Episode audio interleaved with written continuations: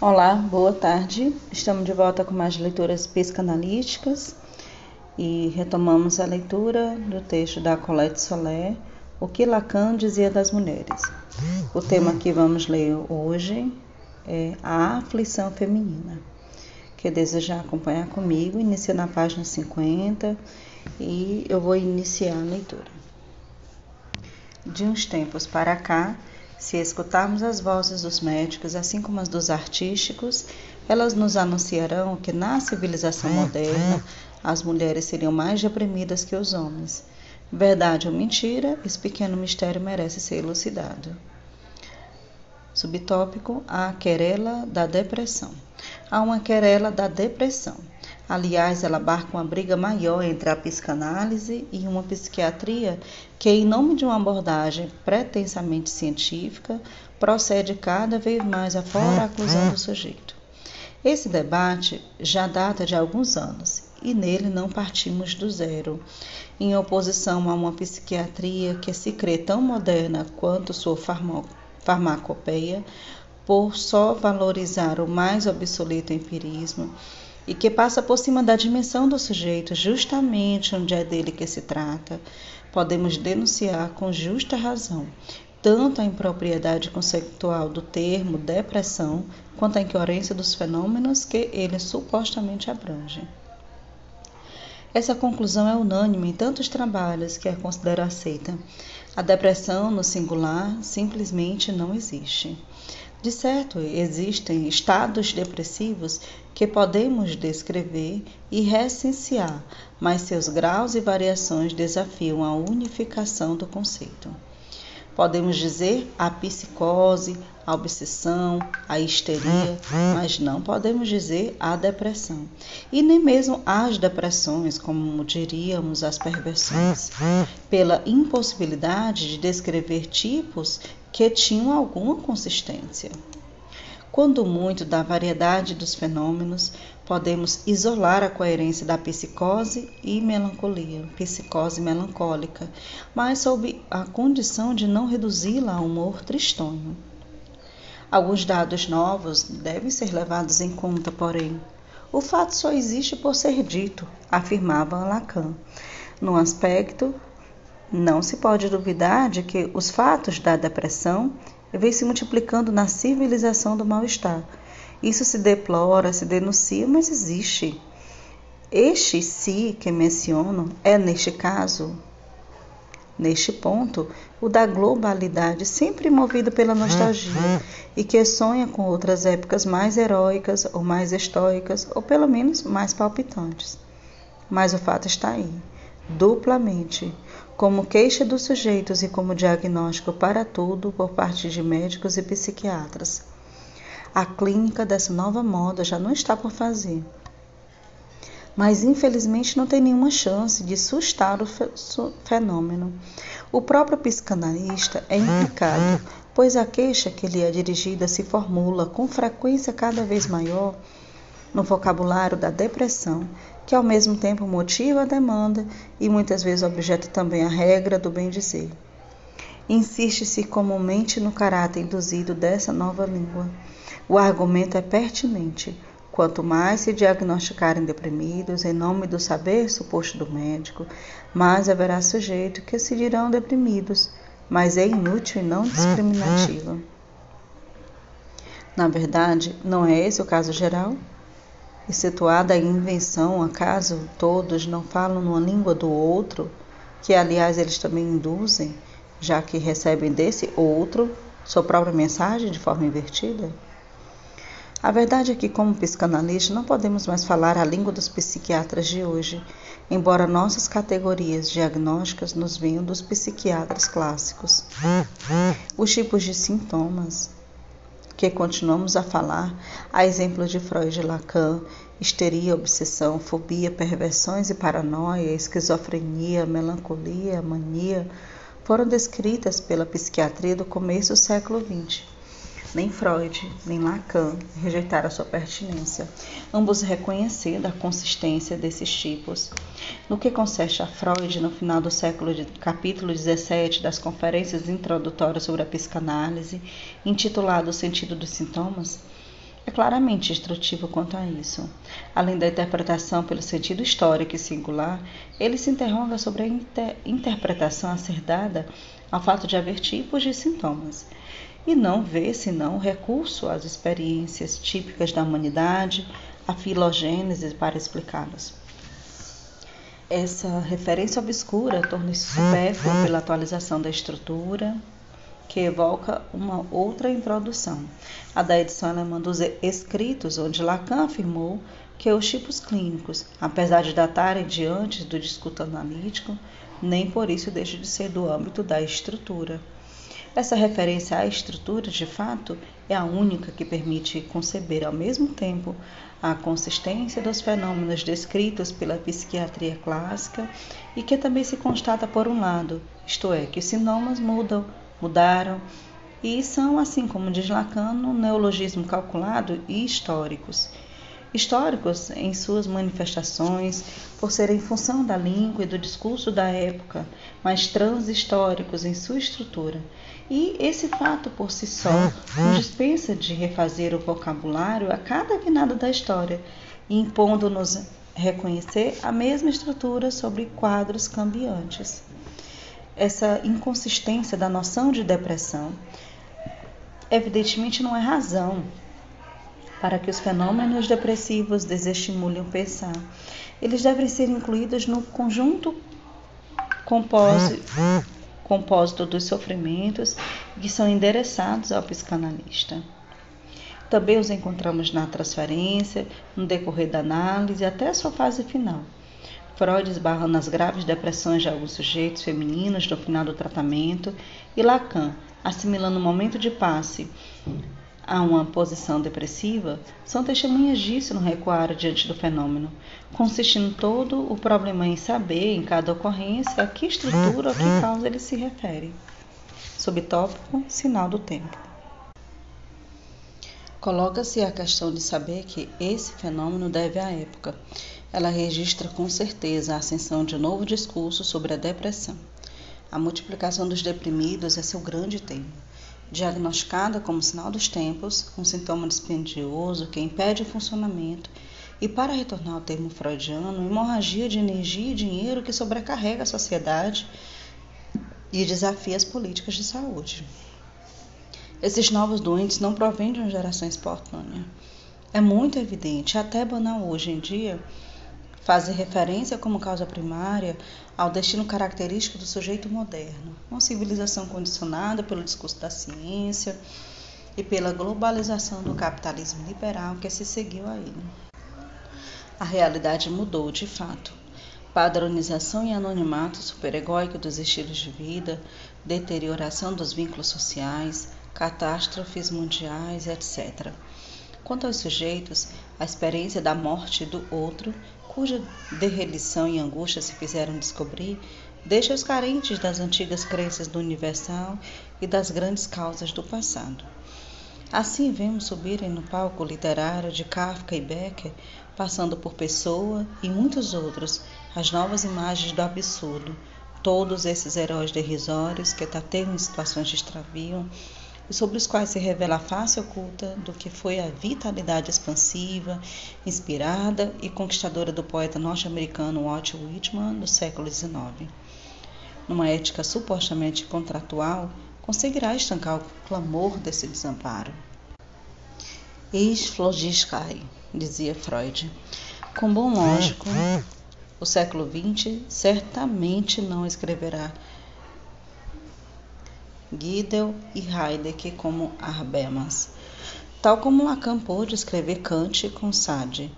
É que nessa crise dos semblantes, à frente da qual está a do pai, é claro, o sujeito fica transtornado à procura de um novo semblante, à frente do qual está a do pai, à procura de um novo desejo a desposar que o liberte das simples satisfações taciturnas da pulsão. Deus já não é conveniente, nem tampouco os mestres do saber.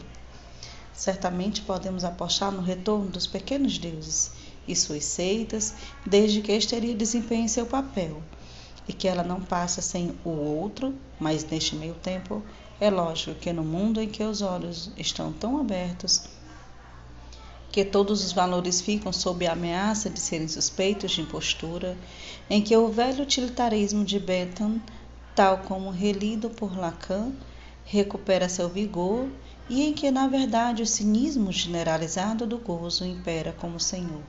É lógico, dizia eu, que no mundo assim, os neuróticos nem sempre ao estilo da bela alma se deprimam justamente eles, que uma longa análise nem sempre consegue fazer com que encarem o que Lacan designou de soldo cínico de toda elaboração da linguagem. Subtópico: esses deprimidos de quem não gostamos. Evidentemente, à medida dessas novas provações, surgiram novos recursos.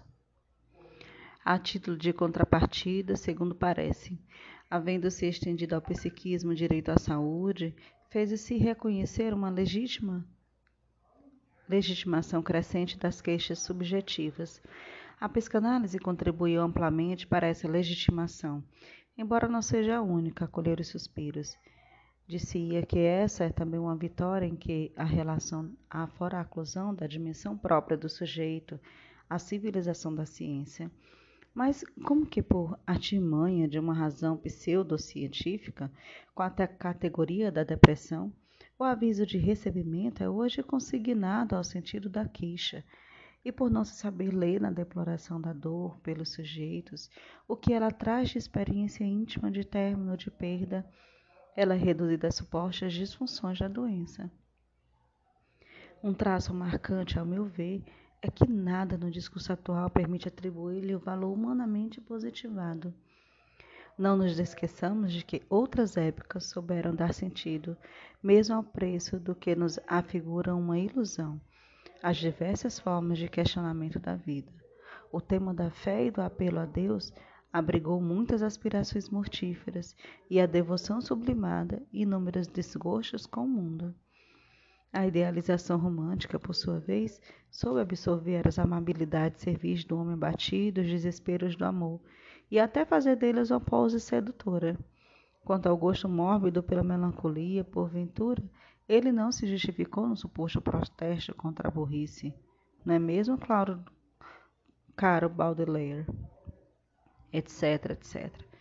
Estes são apenas exemplos dispersos tomados de empréstimo no campo da sublimação religiosa ou literária, mas permitem em si mesmo mostrar como curiosamente o discurso contemporâneo não gosta da depressão, ainda que tanto fale dela. Incapaz de elaborá-la em formas subliminares, em formas sublimadas, pensa nela como um déficit, nunca como um valor. Uma falha em relação à saúde, quando é médico que fala, mas também uma falta, já que só o psicanalista a toma dessa maneira. Uma falta moderna, com certeza, contra o obscuro imperativo de otimismo que nossa civilização impõe contra a ordem de progredir, enfrentar, etc. Os próprios sujeitos a percebem sua dimensão de demissão e muitas vezes evocam-no como uma renúncia ante a luta Veja se o entrego os pontos que evocamos há pouco. É claro que sempre há, sobretudo, graças à histeria, uma empatia especial pelo sujeito que já não tem êxito, o homem alegre, dinâmico, admirado, invejado, mas é claro, suscitar uma verdadeira empatia. Ao contrário, cede-se com maior boa vontade ao contágio da alegria do homem batido e a compaixão está sempre pronta a se dedicar a dar apoio. Hoje em dia, porém, entre nós, o blues não é coletivizante. E uma civilização que valoriza a competitividade e a conquista, ainda que, em última análise, trate-se apenas da do mercado, tal civilização não pode gostar de seus deprimidos, embora os gerem em número cada vez maior, a título de doença do discurso capitalista. A própria Empatia que evoquei, aliás, muitas vezes é mitigada, porque o sujeito que não cede em sua depressão irrita e, vez por outra, induz a fuga. O Winnicott nos diria que é sob o efeito de uma defesa maníaca. Não é coisa que ele faça malograr os mais dedicados esforços, é que faz com que ele se experimente outra coisa, para além da impotência dos argumentos, bem como da inadequação das tentativas de persuasão. Não obstante, o desagrado dos cognitivistas, ele desvela lateralmente a desrazão do apego ao mundo e que, no entanto, não é desprovido de causa, como essa do sujeito barrado. E, dando testemunho da contingência radical do que se acredita ser o sentido da vida, solicita no interlocutor o que Lacan chamou de a junção mais próxima do sentido da vida. O deprimido inquieta porque, em sua simples existência, ameaça o laço social. Daí a reprovação. Ela não é nova, mas hoje é unânime, ainda que por motivos muito diversos. As épocas de fervor religioso leram na depressão um insulto à fé, um ataque ao vínculo do outro divino e fizeram dela um pecado. A época moderna vê nela ao mesmo tempo uma doença e uma desistência. Observe-se que a psicanálise não se setua dessa reprovação. Quando Lacan situa a tristeza como uma covardia moral, apoiando-se em referências da época anterior às ciências, Santo Tomás de Aquino, Dante e Spinoza, ele de certo rompe com tudo o que diz dela outros lugares, porque não é menos juiz. Daí a necessidade de aprender o que distingue o veredito da psicanálise do formulado pelo discurso comum. Subtópico: os ditos da depressão.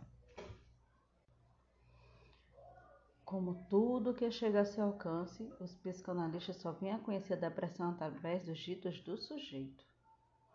O analista, em exercício, portanto, só sabe dela o que lhe é confiado sob a forma atual ou retrospectiva esse é um caminho que não podemos desconhecer. Deixa a margem de todo espaço clínico, pois não se encontra com os que passaram para o outro lado do muro da linguagem e que a psiquiatria acolhe. Refiro-me aos estados melancólicos em que o sujeito se fixa no silêncio e na dor petrificada, tornando-se inacessível a partir de então a qualquer apelo do semelhante.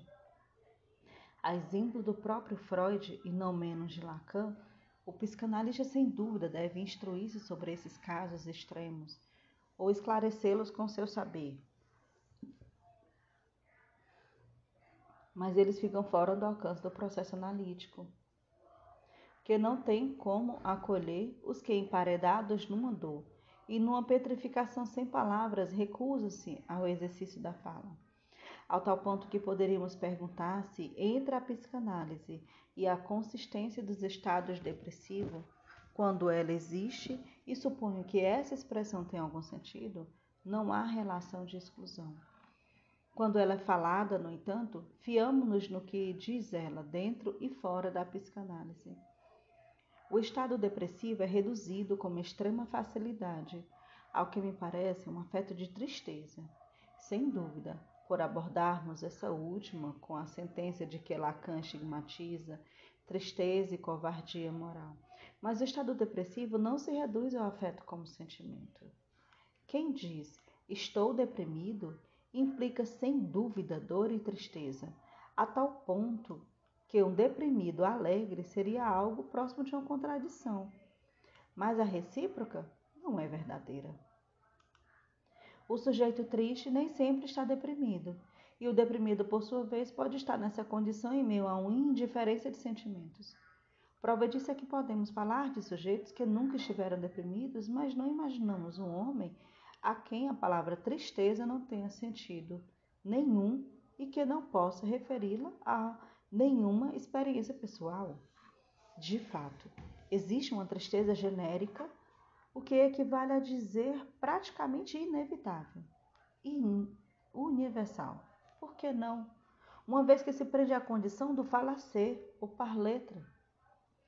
É assim que Freud a situa como resultado normal de algumas transformações da libido, ainda que as tenha de suas formas patológicas. Com o efeito da linguagem, o sujeito é essencialmente saturtino.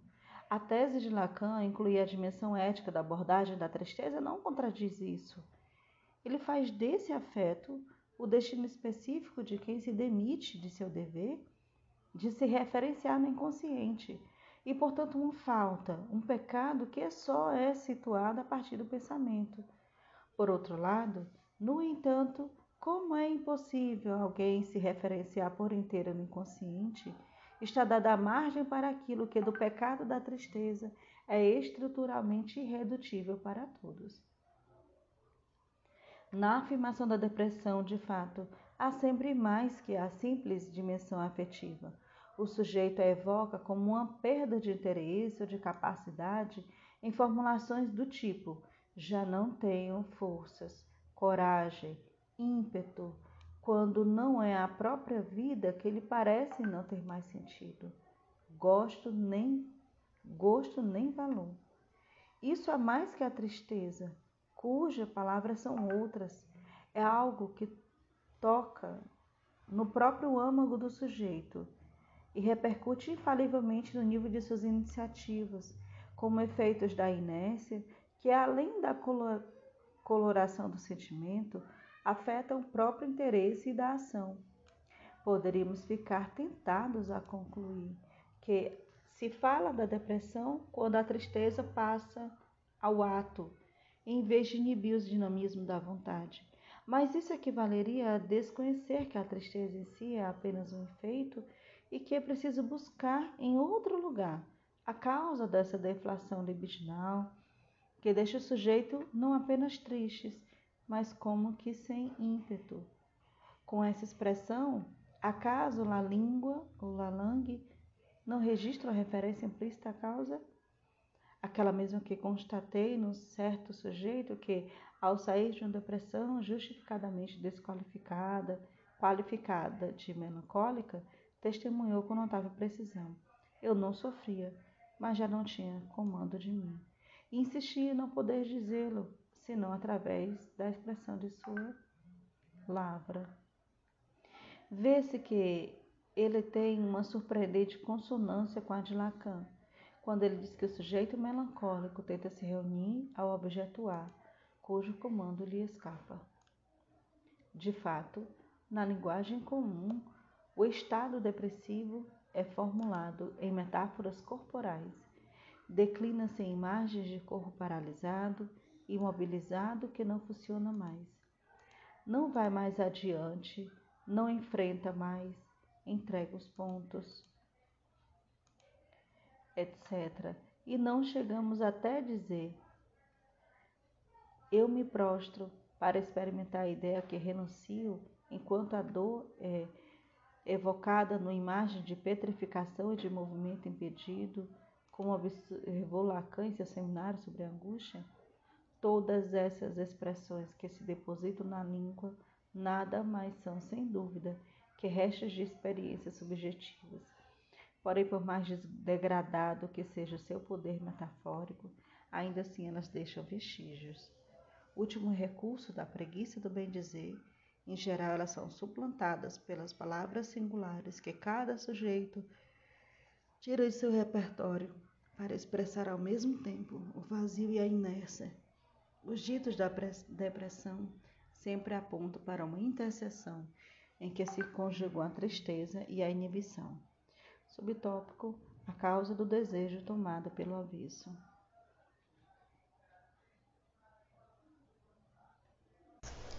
A psiquiatria de hoje dá grande importância a essa dimensão da inibição, porque ela lhe serve para desconhecer a tecla subjetiva em prol de um suposto déficit do eu.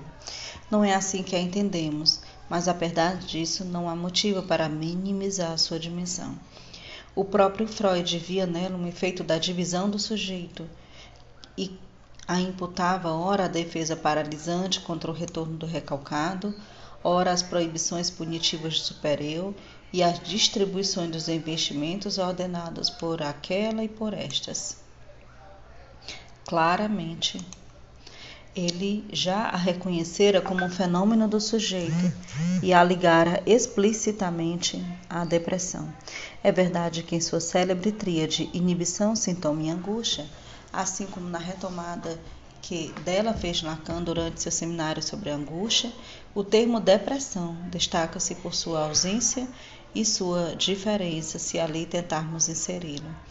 Na verdade, a tristeza depressiva não é angústia. O afeto típico da relação com o real inassimilável. Ao contrário, ela é um sentimente que engana tanto a causa. Também não é um sintoma, não tem sua estrutura nem sua consistência, mas antes um estado do sujeito, passível de oscilações e compatível com as diferentes estruturas clínicas sem ser estrutura nem afeto do real. A depressão, no entanto, faz parte das figuras da inibição.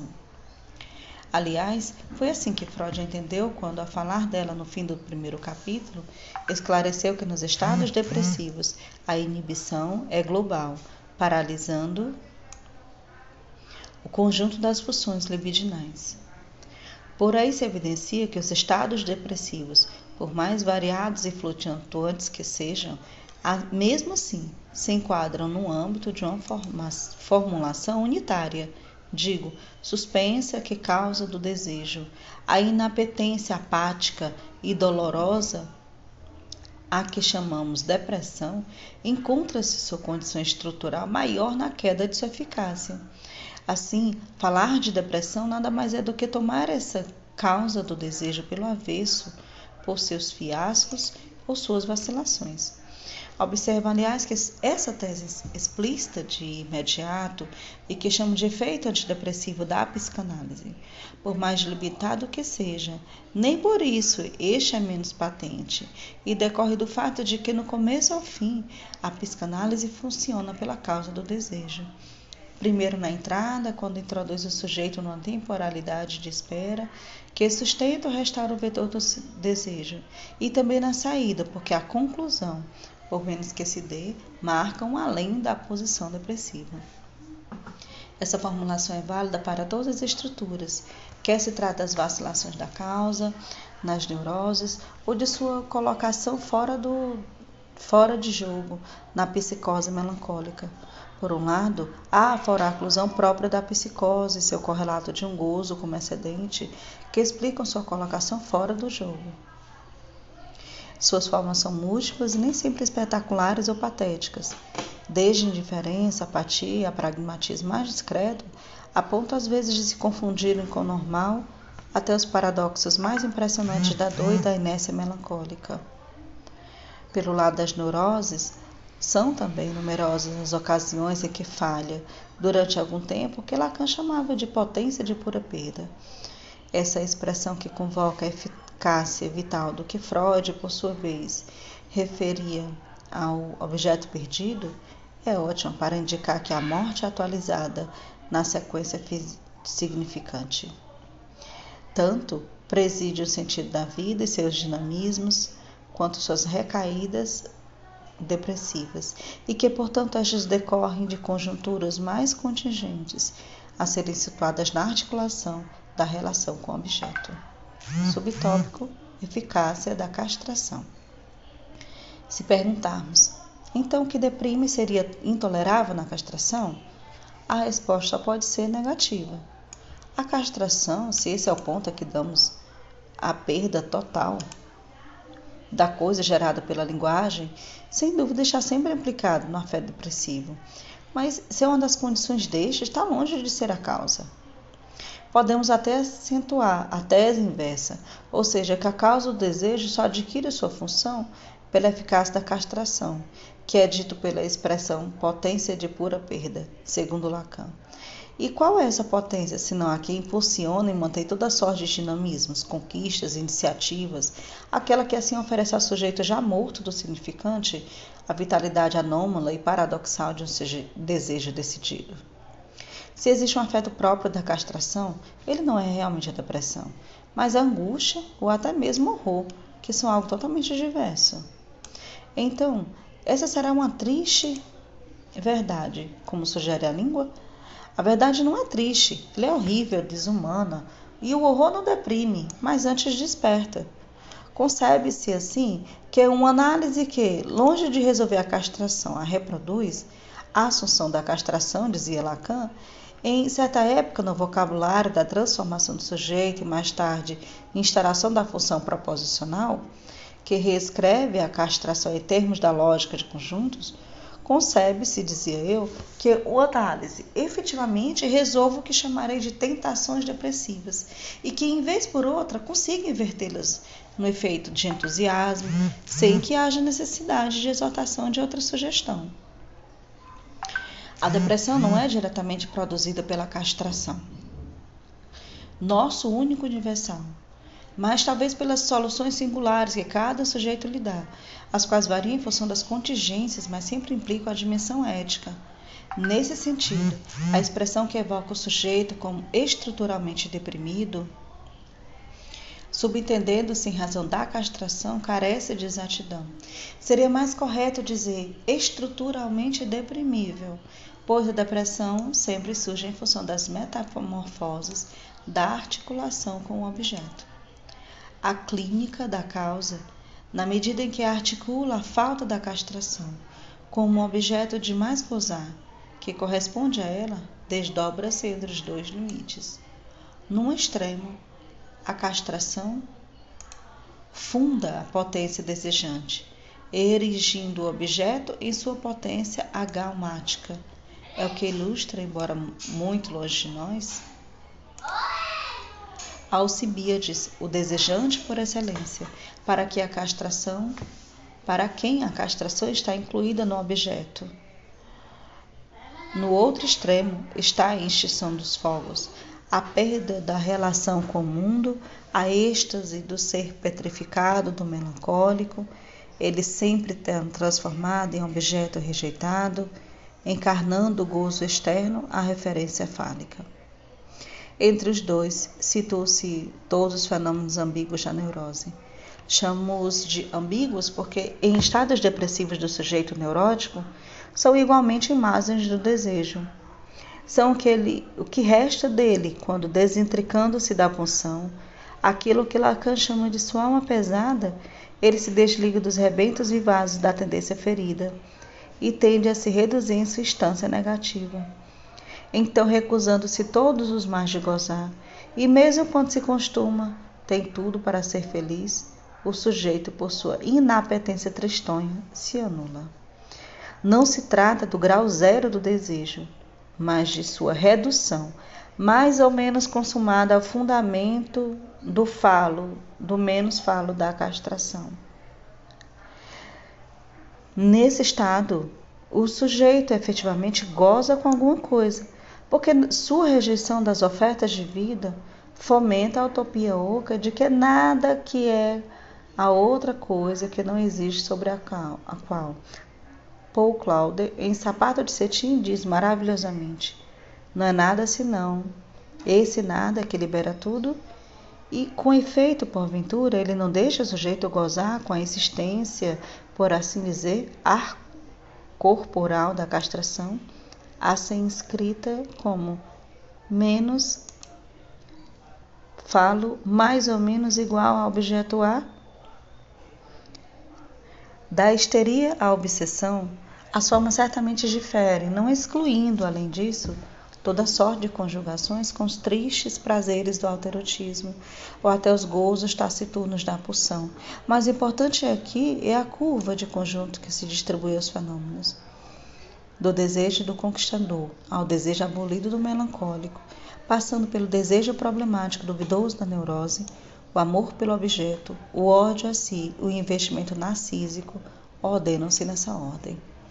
A articulação com o gozo se impõe, evidentemente, a partir do momento em que o próprio desejo é uma defesa. Ali onde ele diminui, o gozo aumenta. Portanto, é também exato dizer que o estado depressivo é uma forma de gozo, mas essa formulação só estará operacional se conseguirmos, em cada caso, fornecer suas coordenadas singulares. Subtópico Clínica Diferencial. É aí que reencontra a questão de as mulheres se deprimirem com maior frequência. As estatísticas mais recentes alegam constatar isso, embora no tocante à psicose maníaco-depressiva não registrem entre homem e mulher nenhuma variação significativa. Esse último ponto não há muito de nos espantar, e considerarmos que o império da, for, da foraclusão não conhece a fronteira entre os sexos. Quanto às primeiras, os psicanalistas não se fiam em estatísticas poderiam desprezá-las e ver nelas apenas um artifício. De fato, o que hoje se imputa à depressão é a queixa. Ora, a propensão para a queixa, assim como a tolerância que a acolhe, varia de em função dos sexos. Se as mulheres se queixam mais facilmente é porque a confissão das fraquezas do ser, de sua tristeza, sua dor, seu desânimo, em suma, tudo que pode reduzir seu ímpeto e sua combatividade é mais compatível com as imagens padronizadas de femin feminilidade do que com as ideais de virilidade. E tem mais: a queixa em si feminina, a tal ponto que do lado do homem apreende-se refreá-la, ao passo que do lado da mulher nada impede que se faça uso dela, chegando-se a ponto às vezes de colocá-la a serviço da arte de agradar, um marzinho de dúvida e melancolia. Sabes, Ninon, deixa-te muito mais bela, já dizia Musset numa citação. Entretanto, não podemos esquecer que o próprio Freud, ao conectar a depressão da mulher, sua posição tocante à castração, faz da inveja do pênis um fator predisponente. Conhecemos o impressionante itinerário feminino que ele nos descreve à luz de sua experiência com a transferência. Iniciado pela inveja e pela reivindicação, ele prosseguia pela expectativa do substituto, indo terminar na depressão grave por desespero diante do impossível.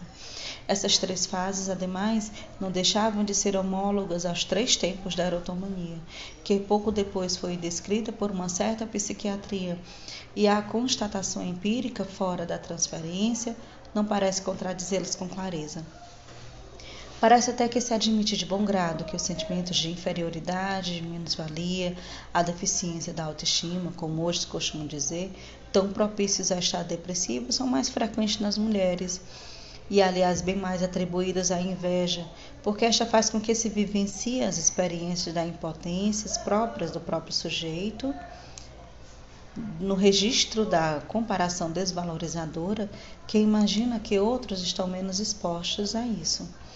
A questão, evidentemente, não é estatística. Antes está em saber o que poderia servir de base para essa dissimetria entre homens e mulheres quanto aos estados depressivos porque esses partidários de desejo estariam menos sujeitos a elas que as recorrentes dos sexos. E já que se trata da causa do desejo, busquemos a resposta do lado dos infortúnios do amor, que bem poderiam programar para as mulheres luto sem equivalente no homem. Refiro-me aqui ao amor sexuado, deixando de lado que o que se dirige à criança. Também se comporta o seu quinhão de inquietações, sofrimentos e renúncias, é claro, para bem dizer a verdade, creio que mais atormenta do que deprime. O amor, como é sabido desde sempre, é o tratamento espontâneo e quase natural da tristeza e do abatimento, e os afetos de plenitude e alegria que ele suscita opõe-se termo a termo, aliás, ao sentimento de tristeza e vazio que marcam a posição depressiva. Quanto a esta, curiosamente, de um sexo para o outro, há uma dissimetria bastante homóloga a que se observa quanto à homossexualidade. A do homem provém mais dos impasses do desejo, quanto à mulher é gerada a partir da falta do amor. Tomo-a por essa faceta. Subtópico: Um suplemento de melancolia. Freud reconheceu o valor fálico do amor já que postulou a equivalência entre a angústia de castração, que é própria do homem, e a angústia da perda de amor, que é própria da mulher. Mas as formulações que Lacan, de Lacan se distinguem de ter e ser fálicos, como afirmei, é que permitem nos havermos melhor com isso. Formulemos a dissometria. O ser fálico, a única identificação que sustenta o ser mulher, sustenta-se no amor. Não é o que acontece com os homens, cuja virilidade, afirma ser o lado do ter, pela potência sexual e suas múltiplas metonímias. O ser mulher sustenta-se duplamente no amor, na medida em que o ser amada equivale a ser o falo e também na medida em que só se ama a partir da própria fata, falta. Assim podemos dizer o amor feminino. Foi isso, aliás, que conduziu Lacan a afirmar, numa formulação ainda mais provocadora, por ser perfeitamente rigorosa, que quando um homem ama, o que disser também acontece, é como mulher, ou dito de outra maneira, como sujeito da falta. Ele próprio, pois, no que concerne o seu ser de homem, ele não entende nada de amor. O que tudo indica de fato, porque se baixa com seu gozo. As mulheres amam, portanto, mas por invocarem o amor. É o amor, e o amor é invocado por ser o dom, enquanto o desejo é apossamento. Por aí se compreende o efeito antidepressivo do encontro amoroso, que, embora comporte corpo a corpo, não se reduz a ele, porque o amor se dirige ao dizer, efetuando o conhecimento enigmático de dois inconscientes. Infelizmente, o amor é arriscado e, além disso, efêmero, como se sabe desde sempre. É por isso, aliás, que aspira não cessar de se inscrever e a se elevar o necessário. Exatamente quando ganhamos no encontro, o amor é também deprimente quando perdemos. Ao colocar a causa do desejo no outro, ele deixa o sujeito à mercê dos caprichos da resposta desse e como que ameaçado de ausência. Essa alienação também é válida em relação aos homens, é claro, exceto que quando, quanto a ele, seu ser se sustenta em outra coisa que não amor. As mulheres com mais frequência fazem-se por causa do amor. E quando ele falta por contingência, por um dado da civilização, já que hoje em dia está em crise, ficam carentes de causa. Pior, quando não se esquiva, o amor pode, por sua própria presença, oprimir o sujeito sob o peso de um outro mais, tão mais esmagador quando lhe é remetida a causa do desejo. Freud reconheceu isso ao destacar que o amor e a melancolia são dois casos de esmagamento pelo objeto. Quanto a Lacan em seu seminário 1, ele não recusa em dizer que o amor é um tipo de suicídio. Aqui, com efeito, a relação amorosa, a plenitude e a alegria dissimulam uma entrega ao outro cujo grau são variados, mas que pode chegar ao extremo da abolição voluntária, em algumas formas de misticismo, por exemplo. Assim, quer se deixe apanhar, quer se furte, o amor segue programa sempre programa algum desencanto e ao se fiar nele, toda mulher fica sempre meio viúva. As consequências são variadas, quer se trate do ludo agudo muito frequente, da redução do mínimo da alegria de viver, ou às vezes de metamorfoses imprevisíveis, tais como a redução típica, ao ter que concorrer do tempo, às vezes de metamorfoses imprevisíveis, tal como a redução típica do, ao ter que concorrer do tempo, às vezes transforma a jovem apaixonada desiludida numa megera amarga. Há quem nos falará dos móveis de certas avarezas femininas, como por exemplo da Eugênie Grandet de Balzac ou da Tristan de Benwell, Subtópico: um fiapo de tristeza. Até aqui só evoquei os efeitos do amor e suas consequências ao nível da identificação fálica do ser. Mas é preciso referir-se também ao campo do gozo. Lacan assinalou nele uma articulação precisa que liga a insaciabilidade do amor à não relação sexual e a exigência propriamente feminina ao seu estatuto de um outro absoluto e não toda a função fálica. É notável que, no que concerne às mulheres, Lacan nunca sustentou a mesma opinião que Freud e que ele não deixou de introduzir um novo quadro à sexuação e suas consequências. Sem dúvida, manteve a ênfase que Freud depositou da falta feminina, a formular que todo sujeito como tal escreve-se na função fálica da castração. Mas, se tratando de situar a diferença, reconheceu do lado de um gosto suplementar, um não todo fálico um gozo foráculo da linguagem que o inconsciente não conhece, inassimilável, como que rejeitado ao limite da série, segregação, excessiva em relação à cifragem possível. O problema perceptivo, se o remédio para a tristeza referenciar-se no inconsciente, em seus signos e suas ficções, qual será o afeto do gozo que não se escreve nele e do qual a mulher, na medida que o outro para si mesmo está encarregada? Podemos aqui voltar ao problema da culpa. Freud, como sabemos, arremete ao pai, ao pai da lei, ao pai morto do totem tabu, ao pai eternizado pelo assassinato do monoteísmo. Evidentemente, isso não é apenas um, isso é apenas um mito, mas ata irredutivamente a culpa do amor por esse pai morto, transformado em nome do pai perante a qual a dívida é impossível de quitar. Pois bem, nessa questão a distância entre Freud e Lacan é sensível. A culpa Lacan não refere ao pai, mas ao gozo ao gozo tal como existe no simbólico, e a própria falta deste último que torna o ato falho, torna falho o gozo, incluindo a existência e o sexo, e também o gozo como marcado pelo simbólico. Falho ele é, portanto, duplamente, por sua existência de um lado e também pelo desfalcamento pelo significante. Culpabilité diz Lacan. Pecado original é duplo, pelo gozo que existe e pelo que não existe. Nesse aspecto, o nome do Pai, cuja verdadeira função é unir e não opor a um desejo, um desejo à lei, longe de gerar culpa, mais faz tamponá-la. Essa é a tese que explica realmente o fato de a culpa só se levar à certeza delirante nos casos de psicose, precisamente onde falta a mediação paterna. A tese freudiana que acaba contribuindo à culpa melancólica, a identificação com o pai primitivo, aliás, não contradiz isso, por menos que reconheçamos que, que pai nesse pai, não o nome do pai, mas o pai de antes do assassinato, aquele que goza. Eu gostaria ainda de chamar a atenção para as ultimíssimas observações de Freud, de que dispomos em número de nove, datadas de junho de 38, porque elas apontam para uma abordagem que não passa pelo pai. Sua própria sequência é indicativa da gravitação dos pensamentos de Freud, uma vez que quatro delas dizem respeito à inferioridade feminina, à culpa gerada do amor insatisfeito e à inibição e ao misticismo.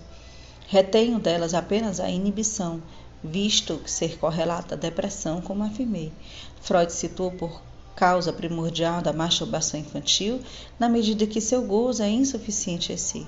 E o que é, segundo me parece, um modo de dizer que o gozo fálico, na verdade pouco amável, não satisfaz.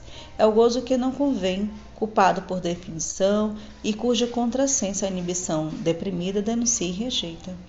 Quanto ao ser do gozo que nenhum significante identifica, nem mesmo significante fálico, ele só é visado no discurso pelo insulto, tanto a primeira quanto a última palavra do diálogo, beirando o inefável.